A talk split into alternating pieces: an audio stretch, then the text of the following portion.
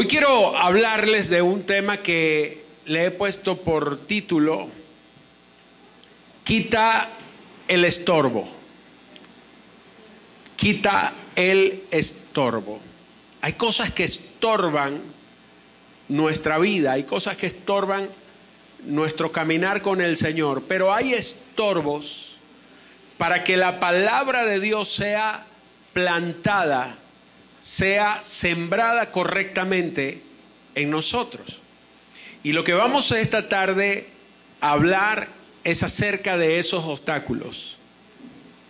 Para ello quiero ir a Mateo capítulo 13, una parábola bien, bien, bien conocida de todos nosotros. Mateo 13, desde el versículo 3 hasta el 9, es esa famosa parábola de la, de la semilla que fue sembrada por el sembrador.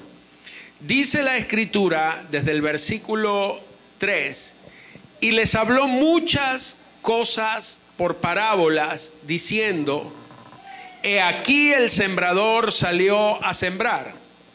Y mientras sembraba, parte de la semilla cayó junto al camino, y vinieron las aves y la comieron.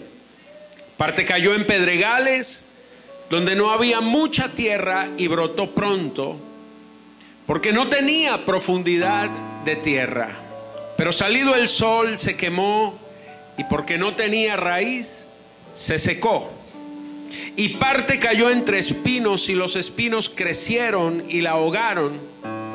Pero parte cayó en buena tierra y dio fruto, cuál a ciento, cuál a sesenta y cuál a treinta por uno. El que tiene oídos para oír, oiga. Luego quiero que vaya conmigo a Mateo capítulo 13, versículo 18 y 19, porque esta parábola se las explica el Señor a sus discípulos, Mateo 13, 18 y 19.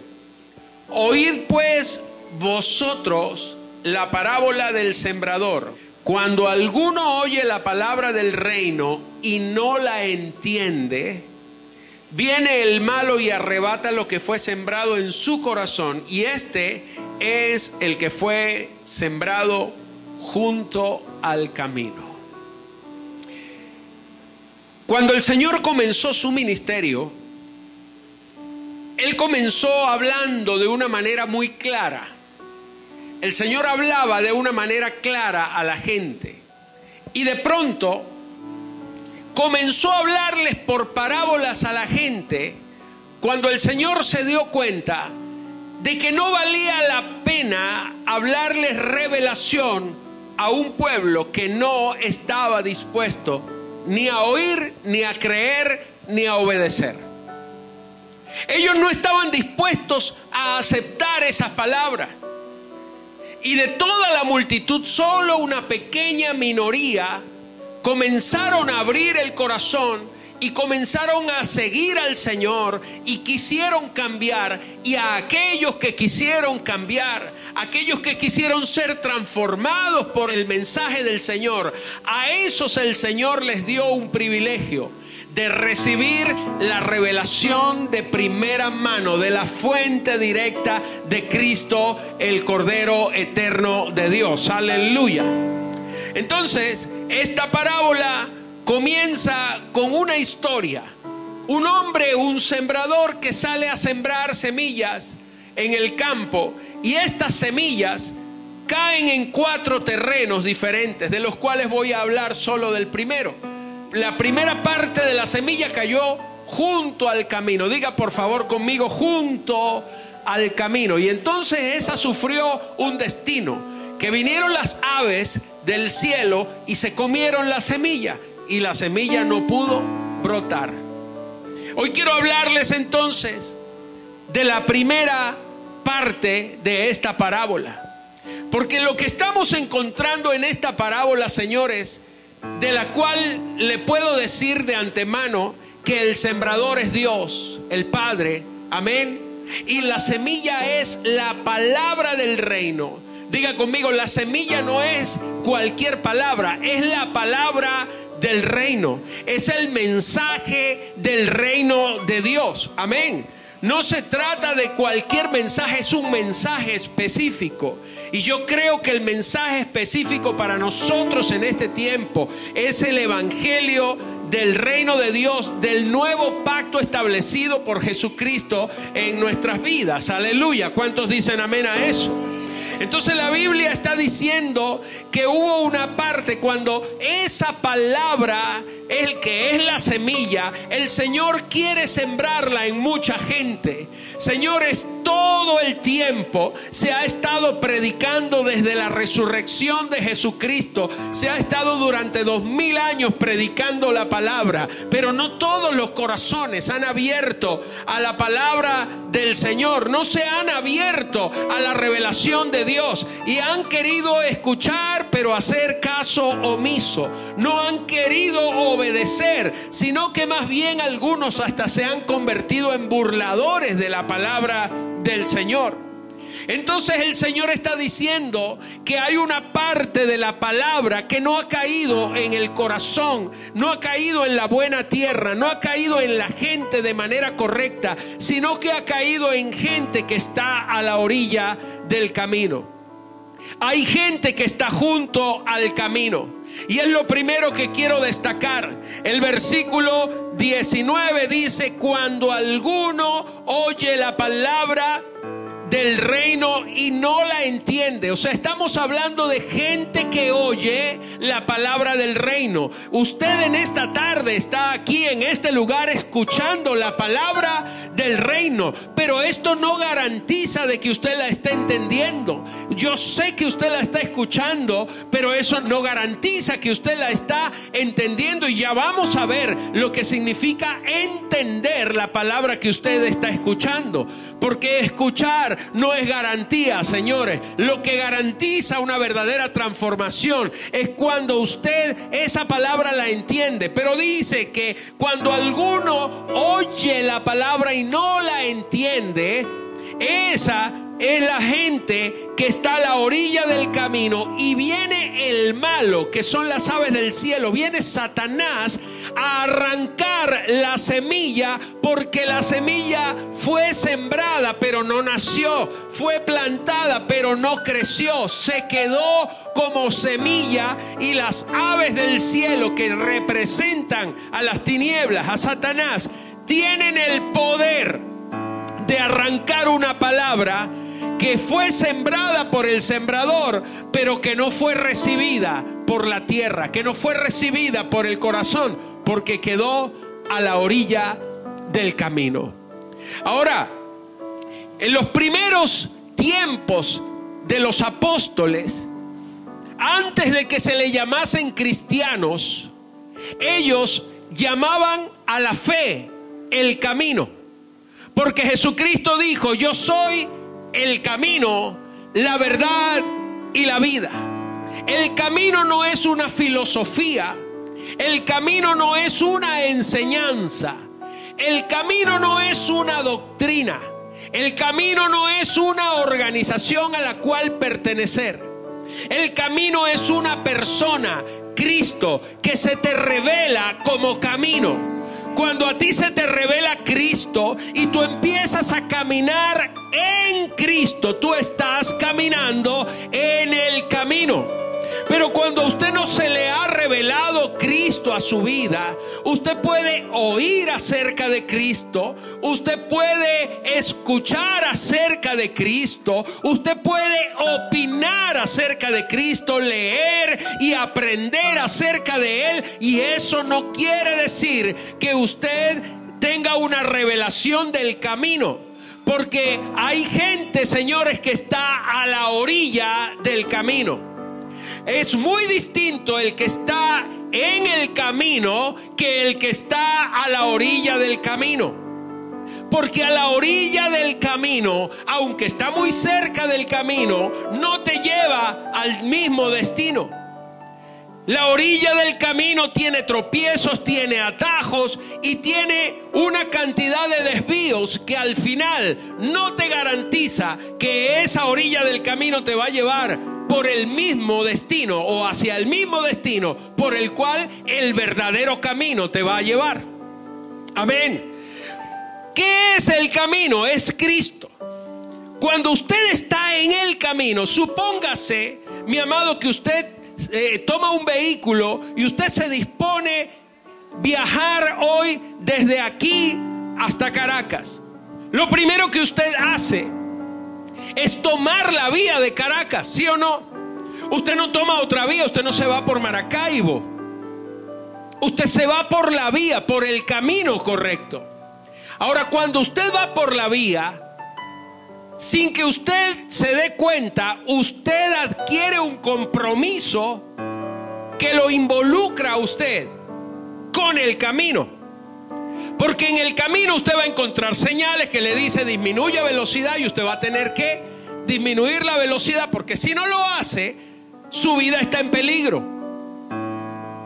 Entonces en el camino usted va a encontrar señales, usted va a encontrar alertas, usted en el camino va a encontrar alcabalas, usted va a encontrar peajes, usted tiene que cumplir con toda la normativa del camino, porque usted quiere llegar al destino y para poder llegar al destino usted tiene que estar comprometido con el camino.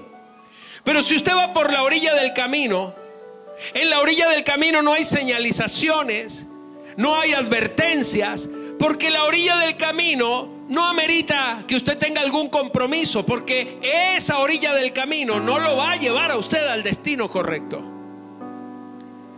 Entonces hay gente que está caminando, hay gente que se congrega, hay gente que hace estudios bíblicos y que están toda la vida, que lo siguen a uno, siguen el ministerio y son fans, hasta fans destacados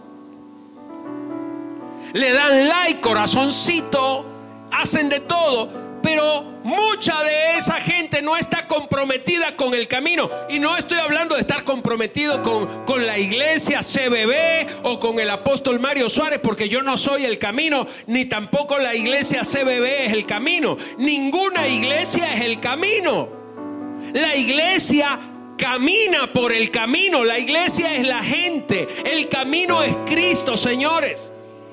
Si usted está a la orilla del camino, usted no tiene compromiso con el camino y el camino tampoco tiene un compromiso de llevarlo a usted a un destino.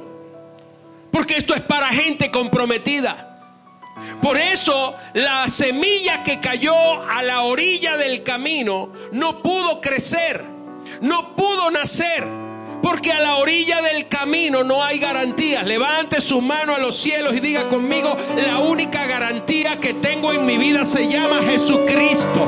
Es la única garantía de que yo voy a llegar a destino seguro, de que voy a cumplir propósitos, de que voy a hacer aquello para lo cual nací. Es Cristo el camino. Dale un aplauso al Rey en esta hora.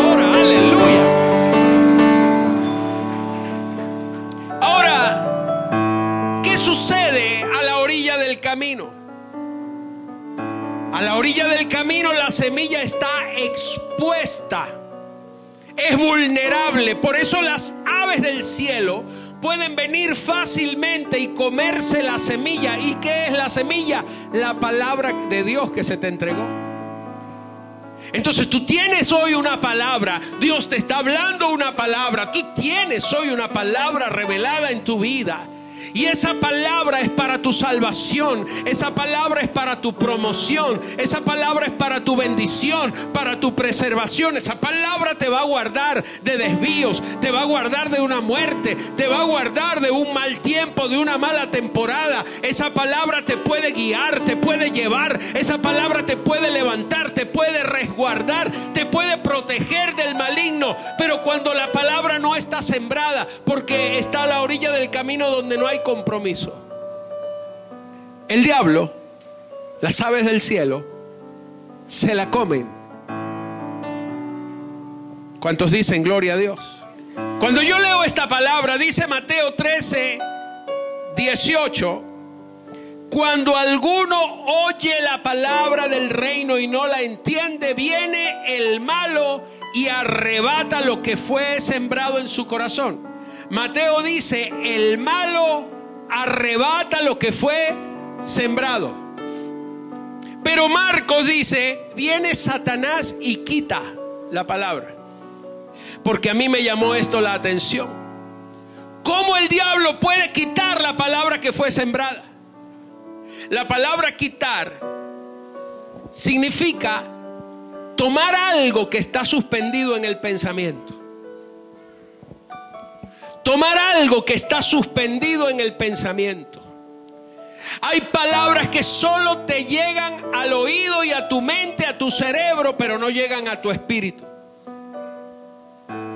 Cuando usted se pone a dudar de la palabra, cuando tú tienes otras prioridades, otras importancias, esta palabra queda gravitando en tu mente, en tu carne, en tus pensamientos. Allí la palabra es cuestionada, no es creída, no es arrebatada, no es tomada con fe. La palabra se queda suspendida sin ser profundizada en la vida. Y quedó en tu mente, en tu pensamiento y cualquier, como el diablo trabaja con mentes ociosas, el lugar de aterrizaje del diablo es tu mente. Allí en tu mente, así como queda a veces la palabra, también vienen los malos pensamientos. En la mente usted hace planes perversos. En la mente usted hace planes malos, planes de maldad. Y no me diga que no, porque todos los hacemos. En la mente chismoseamos, en la mente criticamos, en la mente murmuramos, en la mente maldecimos, en la mente fornicamos, adulteramos, en la mente robamos, mentimos, tenemos malos deseos. En la mente usted dice, ahí viene la vieja esa que me cae tan mal. Hola hermana con la boca. Hola hermanita, Dios te bendiga. Pero en la mente hay un campo de aterrizaje, una pista de aterrizaje de los peores pensamientos. Y cuando usted deja la palabra gravitando solo en su mente, queda suspendida, esa palabra no es internalizada, esa palabra no es aceptada, esa palabra no viene a ser predominante sobre otro pensamiento. Entonces la palabra que te dice, no temas porque Dios está contigo, el diablo te dice, no, no le hagas caso a esa palabra porque tú estás muerto. Y entonces cuando tú pones al mismo nivel, vence la carne. No vence la palabra, el diablo te arrebata hay pensamientos diabólicos que vienen a arrebatar palabras que acabas de recibir. Por eso usted dice, pero ¿cómo esa persona se suicidó si acaba de salir del culto? ¿Qué importa que salió del culto? Sí, pero es que el apóstol habló una, habló una tremenda palabra. Hasta el Señor le dijo, hay alguien que se quiere suicidar y hoy Dios te está liberando y terminó matándose igual. Claro, porque yo puedo profetizar, yo puedo declarar palabra. Mire, si la palabra la sembró el mismo Dios, si usted no toma esa palabra, el diablo se la arranca, aunque venga de Dios. Ahora aquí me llamó algo la atención porque el arrebatar, el quitar la palabra no es un proceso que toma mucho tiempo. Mire, ¿Cuántos están esperando al Señor? A ver, levánteme la mano y diga conmigo, yo estoy esperando al Señor. ¿Qué está esperando usted de Cristo? ¿Que Cristo venga a qué? A arrebatarnos. Diga conmigo, a arrebatarnos. La Biblia dice que nosotros seremos arrebatados en las nubes. ¿Cuántos creen que eso es sí amén? ¿Cuántos están esperando? Ahora, ¿cómo va a ser ese momento? La Biblia dice que en un abrir y cerrar de ojos, o sea que eso no va a tomar horas no es que usted va a empezar así como los aviones viejos, ahí a medio despegar, a despegar hasta la nube. Usted está aquí, pestañó y ya no está. En un abrir y cerrar de ojos, la Biblia dice que seremos arrebatados. La palabra arrebatar es la palabra jarpazo, que quiere decir como un zarpazo. Hay unas aves que se llaman las aves arpías. Es un ave que tiene garras capaces de qué? De arrebatar en un instante un animalito que se estaba moviendo. Un ratoncito, una lagartija, cualquier animalito. De repente el animalito ni se dio cuenta y llegó el ave arpía y la arrebató en las nubes. Por eso se llama arpía. Y de ahí viene harpazo, de que seremos arrebatados. ¿Sabe que Mateo dice? Mateo dice que cuando la palabra queda a la orilla del camino viene el malo y la... Hay un harpazo del diablo. No te va a tomar mucho tiempo ser incrédulo en un abrir y cerrar de ojos. Si tú no tomas la palabra y la arrebatas para ti, el diablo la arrebata para él. Señores, esto no es cuestión de, de, darle tiempo. No, yo mañana, mañana sí voy a hacerle caso a Dios. Mañana no llega. Hay un harpazo del diablo. Hay gente que es arrebatada hacia las tinieblas. ¿Por qué? Porque se quedaron a la orilla del camino. Porque no se comprometieron con la palabra, con el Señor.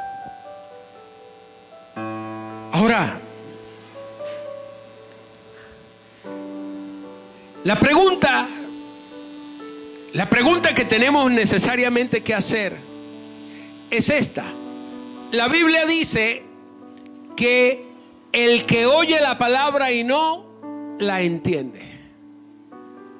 ¿Cómo puedo hacer yo para entender una palabra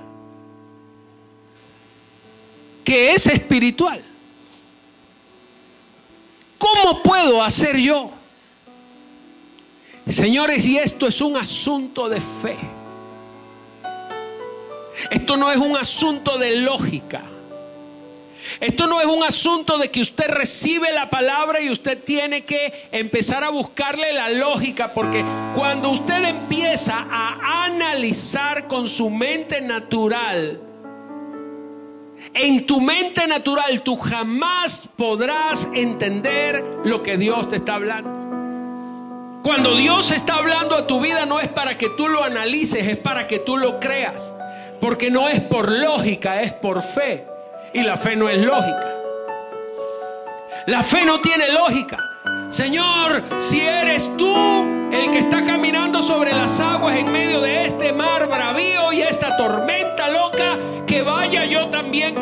sobre las aguas. Y el Señor le dijo, ven.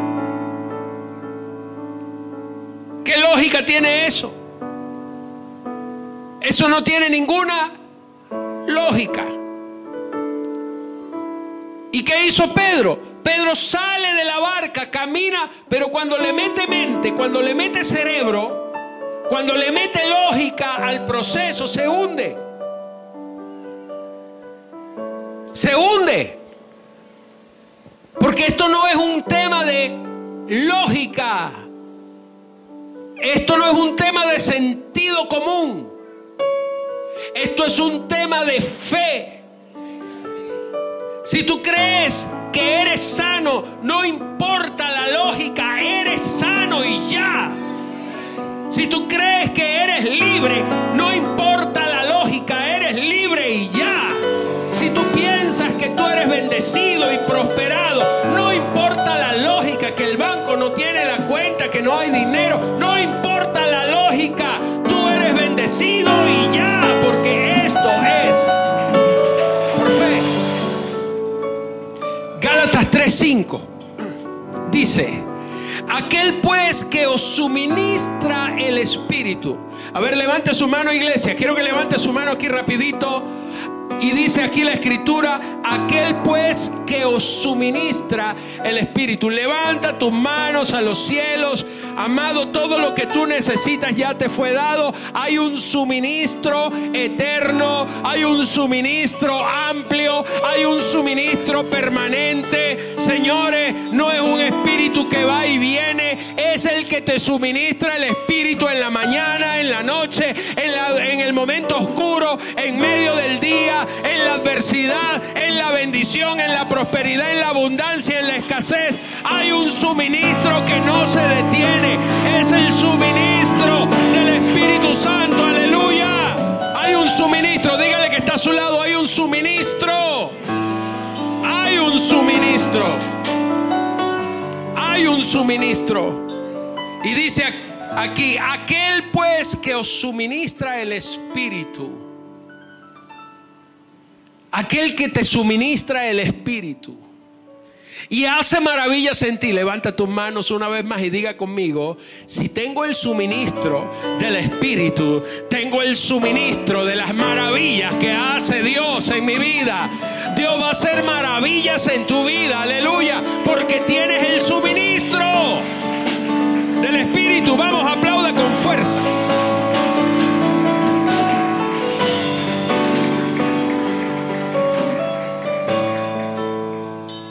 Entonces dice, aquel pues que os suministra el Espíritu y hace maravillas entre vosotros, hace una pregunta el apóstol.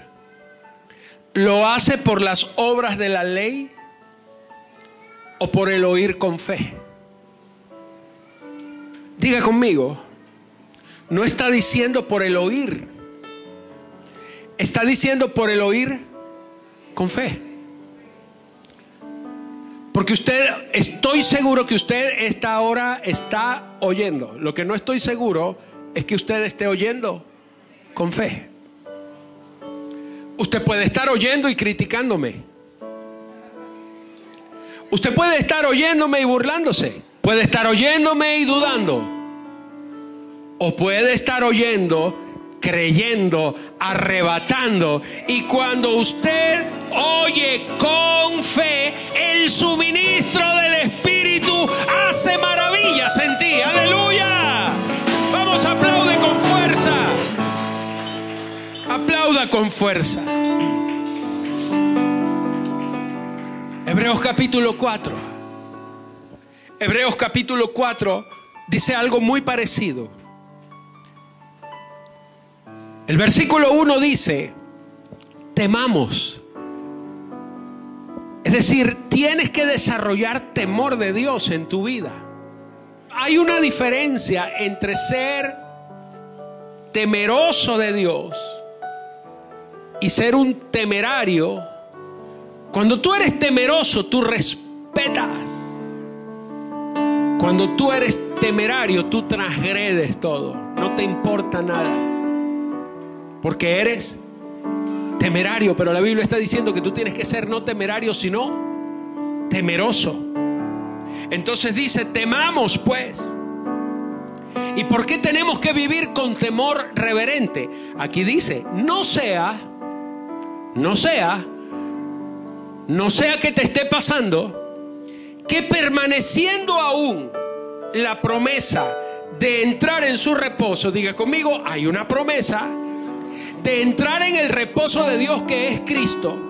Hay una promesa de permanecer en Cristo y de tener todas las cosas en Cristo.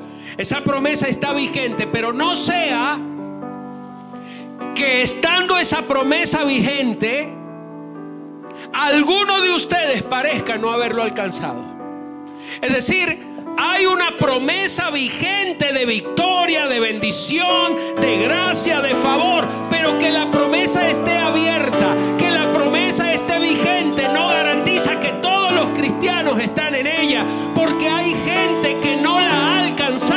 promesa. ¿Y por qué no la ha alcanzado? Aquí lo explica.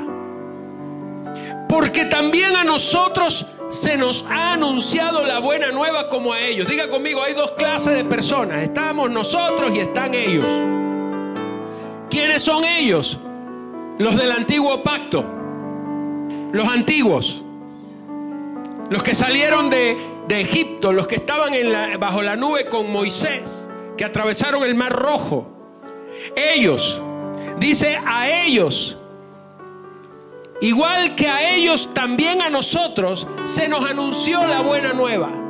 Hay algo común, a ellos se les predicó una palabra, una buena noticia para ellos, y a nosotros se nos ha predicado una buena noticia para nosotros. Amén. Ellos tuvieron una buena noticia, nosotros también tuvimos una buena noticia, pero dice aquí la escritura que a pesar de que ambos recibieron la buena noticia, a ellos no les aprovechó el oír la palabra. No le sacaron provecho. ¿Y por qué? Por no ir acompañada de fe en los que la oyeron. En otras palabras, lo que está diciendo la escritura es que si usted hoy no tiene fe para tomar, para recibir, para creer, para hacerle un jarpazo al diablo y arrebatar esta palabra para ti. Si tú no arrebatas esta palabra para ti, no la podrás aprovechar. Nunca le sacarás beneficio. Nunca le sacarás provecho. El Señor te podrá decir que estás sano, pero no vas a sanar. El Señor te podrá decir que, que, que tú eres próspero, pero andarás en miseria. ¿Por qué? Porque se necesita fe para creer la palabra que Dios te está hablando. Si Dios te está diciendo que deje de hacer lo malo, deja de hacer lo malo. Si Dios te está diciendo que cambies de camino, cambia de camino. Si Dios te está diciendo que abandones esto, abandona eso. Si Dios te está diciendo que dejes de actuar de esta manera, deja de actuar de esta manera. Que abandones cualquier práctica extraña, pecadora. Abandona cualquier práctica extraña y comienza a caminar en la palabra. Porque cuando tú arrebatas la palabra, le sacarás todo el provecho, porque el suministro del Espíritu estará a tu favor. Quiero terminar en esta mañana, en esta tarde, perdón. La Biblia dice que cuando la palabra queda a la orilla del camino, ¿viene quién? Las aves del cielo y arrebatan jarpazo, aves de rapiña que vienen a comerse la palabra. Y yo quiero hablarles de un caso muy particular, de un hombre que recibió la palabra y las aves del cielo vinieron a robársela, pero él no dejó. Dice Génesis 15, que dijo Abraham. Abraham está hablando con Dios y le dice, Señor, mira que no me has dado prole, es decir, no me has dado hijos. Abraham ya tenía casi 100 años de edad. Y entonces está hablando con Dios porque Dios le dijo, vete de tu tierra y de tu parentela y yo te daré descendencia y te daré esta tierra y hasta serán benditas en ti todas las familias de la tierra. Y él dijo, pero ni siquiera tengo yo una familia. Y él le dice a Dios, Señor, yo te obedecí, yo salí, yo hice caso, pero Señor, mira, si tú te pones a leer Génesis 15, los versículos anteriores, es cuando Abraham libera a Lot cuando le da los diezmos a Melquisedec. O sea, Abraham pudo haberle dicho, Señor, hasta te, acabo de dar los diezmos. ¿Por qué yo no veo resultados? Si hasta diezmé todo. Mira que no me has dado lo que me prometiste, es lo que le está diciendo Abraham. Y, y como no me has dado descendencia, las cosas que me has dado las va a heredar un esclavo. He aquí que será mi heredero un esclavo nacido en mi casa. Verso 4, entonces luego vino a él palabra de Jehová y diciendo, no te heredará este, sino que un hijo tuyo será el que te heredará. Y lo llevó fuera. A veces Dios te tiene que sacar fuera de tu encierro. de, de tus cuatro paredes de claustro, de tu mentalidad reducida. Dios te tiene que sacar de una mentalidad atrapada.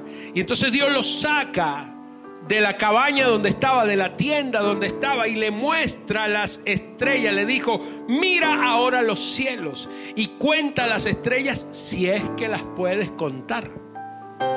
Y entonces le dijo, así será tu descendencia. Él, él, está diciendo, dame un hijo. Y Dios no le muestra un hijo, Dios le mostró a usted y a mí porque somos hijos de Abraham por la fe. O sea, diga conmigo, Abraham me vio.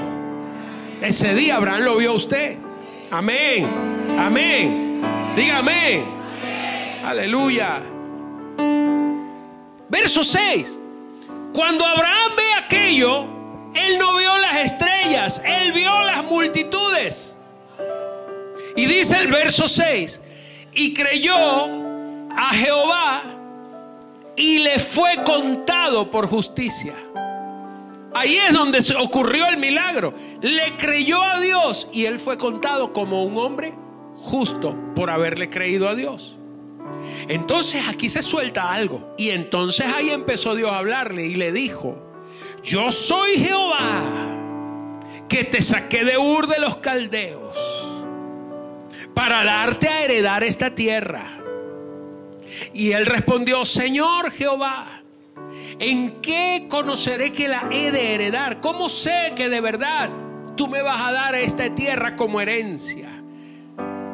Y entonces el Señor le dice, tráeme una becerra de tres años, diga conmigo una becerra, y una cabra de tres años, y un carnero de tres años una tórtola, también un palomino. Y él tomó todo esto y los partió por la mitad. Y dice aquí, y puso cada mitad una enfrente de la otra, mas no partió las aves. Verso 11. Y descendían las aves de rapiña sobre los cuerpos muertos. Y Abraham las ahuyentaba. ¿Qué representaba esa ofrenda? Mi amado, permítame explicarle que estas cinco ofrendas que Abraham puso allí, las puso porque Dios le habló. Pero estas cinco ofrendas representan a Cristo representan a Cristo en su ministerio.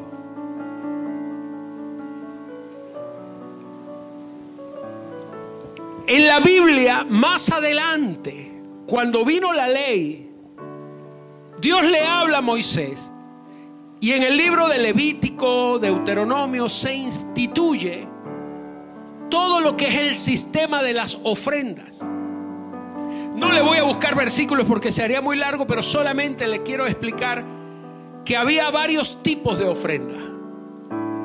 Estaba las ofrendas de olor grato y las ofrendas de olor no grato. Y esa ofrenda es Cristo. Esa ofrenda es Cristo. Cristo que se volvió pecado, que toda la maldad tuya y mía fue sobre él y la de toda la humanidad. Eso no le agradó a Dios. Dios tuvo que dar la espalda. Porque Dios no comulga con el pecado. Eso no olía rico, delicioso. Eso olía a pecado. Olía a culpa. Y esa era la ofrenda que tipificaba la expiación y la culpa. El pecado quitado y no solo el pecado, sino también la culpa. Cristo se volvió culpa por ti. Esa era la ofrenda de olor no grato. Pero la ofrenda de olor grato se llamaba holocausto. Y el holocausto era que se ofrecía Puede ser una vaca, puede ser un carnero, Puede ser un palomino, una tórtola o una cabra, cualquier animal puro. Y ese animal se quemaba completo. Se quemaba completo. Nadie podía agarrar de él. Se quemaba completo y subía. Pero eso era una ofrenda voluntaria de cada uno. No era obligatoria como la ofrenda por la expiación. Esto lo hacía alguien cuando quería agradar a Dios. Cuando quería estar a cuentas con Dios. Cuando alguien pecaba y no quería esperar un año a que el sumo sacerdote rociara con la sangre. Él venía con su ofrenda y decía, Señor, yo he pecado, pero yo me pongo a cuentas contigo porque yo no quiero seguir pecando. Y eso agradaba a Dios. Y esa ofrenda se llamaba holocausto y se tenía que quemar completa. Pero había otras ofrendas que se llamaban las ofrendas de paz. Y las ofrendas de paz tomaban algún animal y quemaban una parte, pero esa ofrenda no se sacrificaba completa, sino que a una parte era para el sacerdote, el sacerdote podía comer de allí y otra parte la podía comer la persona que ofrecía y se le ofrecía a Dios la grosura. Y era la ofrenda de agradecimiento. Cuando alguien venía voluntariamente y ese olor era agradable a Dios. Porque no era algo obligatorio, sino que era algo voluntario. Ahora, ¿por qué yo le estoy hablando de estas ofrendas? Mi amado, porque todas estas ofrendas representan a Cristo en tu vida. Cristo fue el Cordero, Cristo es la ofrenda de paz. Tu paz es por Él, tú tienes paz por Cristo. Cuando la palabra de Dios viene a tu vida, tú tienes la paz de Dios que sobrepasa todo entendimiento. Señores, a usted se le quitó el pecado, usted ya no anda en condenación, usted es santo, usted es libre, usted es justo. Y si usted peca hoy, abogado tenemos.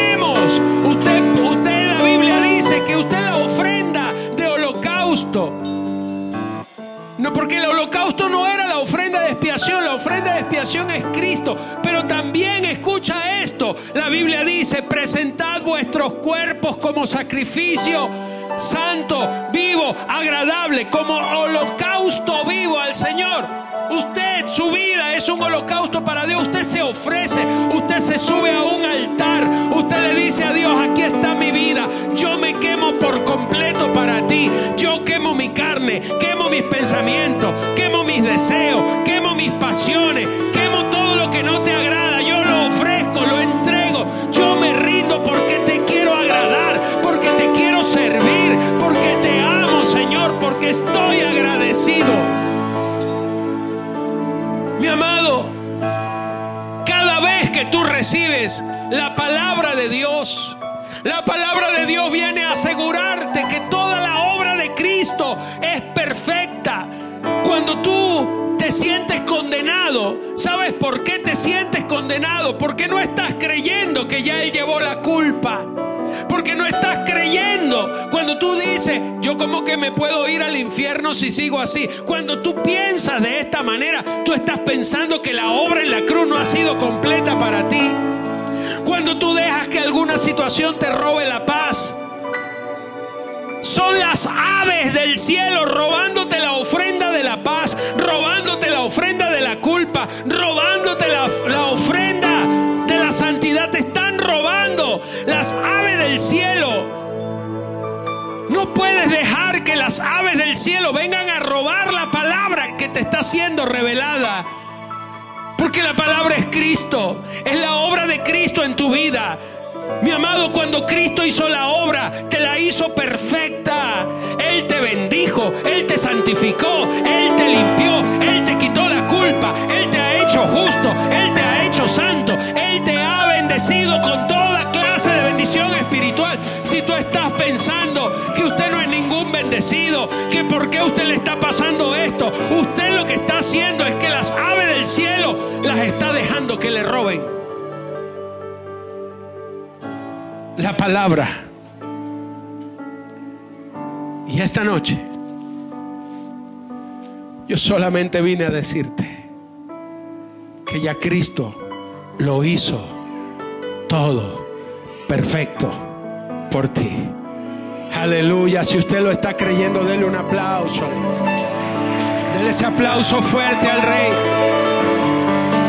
Esta tarde, levanta esa mano y aplaude con fuerza sobre tu cabeza, porque eres libre de culpa, eres libre de todo temor, eres libre de toda condenación. Y te tengo eres bendecido por el Señor con toda clase de bendición espiritual. Tú estás sentado juntamente con Él, gobernando en los lugares celestiales. No hay diablo que te pueda apartar. No te dejes robar la palabra de bendición sobre tu vida. Aleluya. Vamos, póngase de pie y aplauda con fuerza al Señor. Eres mi camino.